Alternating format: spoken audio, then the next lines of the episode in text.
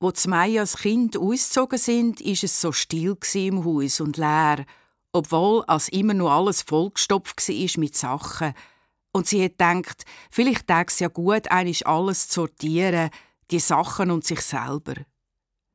Und wo sie da geräumt hat, hat sie die Kiste gefunden mit den Büchern drinnen, wo sie früher den Kindern am Abend vor dem Schlafen vorgelesen hat, eigentlich übersetzt in die Mundart. Alles ist noch da gsi. Die kleine Hex, der Reiber Hotzenplotz, die unendliche Geschichte und viel vom Janosch. Die Kinder haben alle gebettelt, wenn eine Geschichte fertig war, um eine nächste Geschichte. Nur noch eine, die letzte Geschichte, ganz sicher. Manchmal hat sie selber nur eine Geschichte gebraucht und darum nur eine erzählt.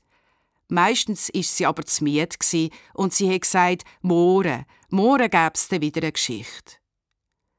So ist das manches Jahr gegangen. Und heute hat sich Maya gefragt, wenn das das letzte Mal war, wo sie dem Kind erzählt hat, weil die jetzt gross geworden sind für eine gute Nachtgeschichte. Sicher hat sie auch dort gesagt, morgen, morgen gäbe es die nächste Geschichte. Und niemand gewusst, dass das nicht stimmt und dass das jetzt die letzte Geschichte war. Wenn sie es gewusst hat, hat sie jetzt gedacht, dann hat sie an diesem Abend nicht aufgehört mit erzählen. Es hat nur eine Geschichte und nur eine, bis am Morgen. Die besten Geschichten hat es gegeben und ganz zuletzt die vom Janosch, wo es um Josa geht.